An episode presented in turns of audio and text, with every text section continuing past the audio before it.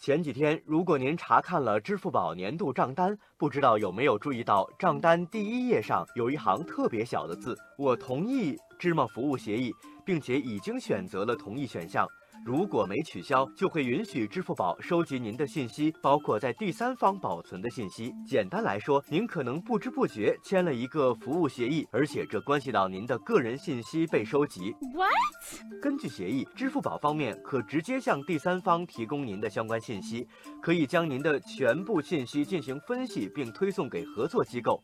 有权不支持您撤销第三方的信息查询授权，哪怕是服务终止后，他们仍可继续保留您的信息和数据。当然，这一切他们是免责的。当提供给第三方信息产生不良后果时，也同样不用承担责任。网友子然说。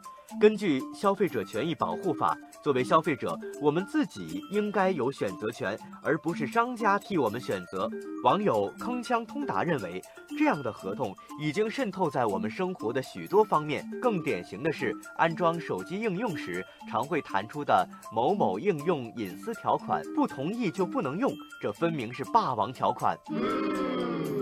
目前，蚂蚁金服已发表声明道歉，说自己愚蠢至极。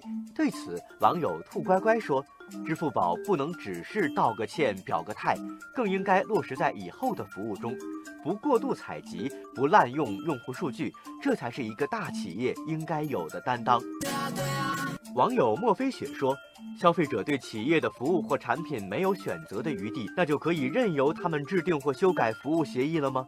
对侵犯消费者权益的行为，处罚不能手软。大数据时代已经到来，当我们享受便利的同时，可不能忘记对个人信息的保护。除了法律法规和企业自觉，人人树立保护个人信息的意识，相关企业才不敢也不能钻空子。